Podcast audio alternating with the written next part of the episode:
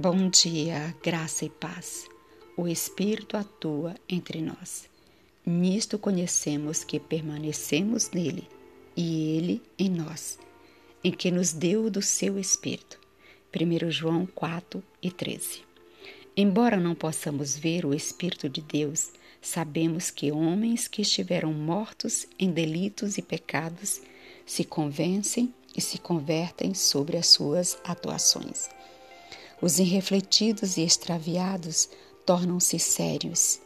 Os empedernidos arrependem-se de seus pecados. E os incrédulos creem. Os jogadores, os ébrios e os licenciosos tornam-se ajuizados, sóbrios e puros. Os rebeldes e obstinados tornam-se mansos e semelhantes a Cristo. Quando vemos essas transformações no caráter, podemos estar certos de que o poder convertedor de Deus transformou a pessoa inteira. Não vimos o Espírito Santo, mas vimos a evidência de sua operação no caráter transformado dos que eram pecadores, endurecidos e impertinentes.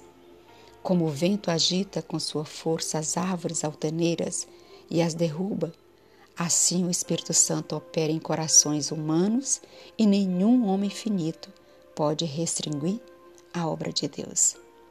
O Espírito de Deus se manifesta de maneiras diferentes em pessoas diferentes. Sobre a influência deste poder, alguém poderá tremer diante da palavra de Deus. Suas convicções serão tão profundas que um turbilhão e tumulto de sentimento parece agitar-lhe o coração e todo o seu ser se prostra sobre a convincente poder da verdade.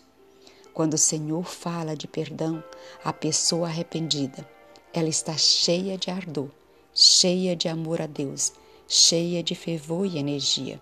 E o espírito vivificante que ela recebeu não pode ser impedido. Cristo é nela uma fonte a jorrar para a vida eterna.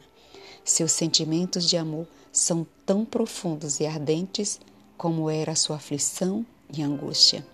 Sua alma é como uma fonte das profundezas da terra, que se abre e ela emite suas ações de graça e louvor, sua gratidão e alegria, até que as harpas celestes também imitam notas de regozijo.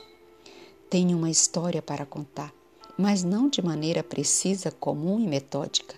É uma alma resgatada pelos méritos de Jesus Cristo e todo o seu ser se empolga com o reconhecimento da salvação efetuada por Deus. Amém.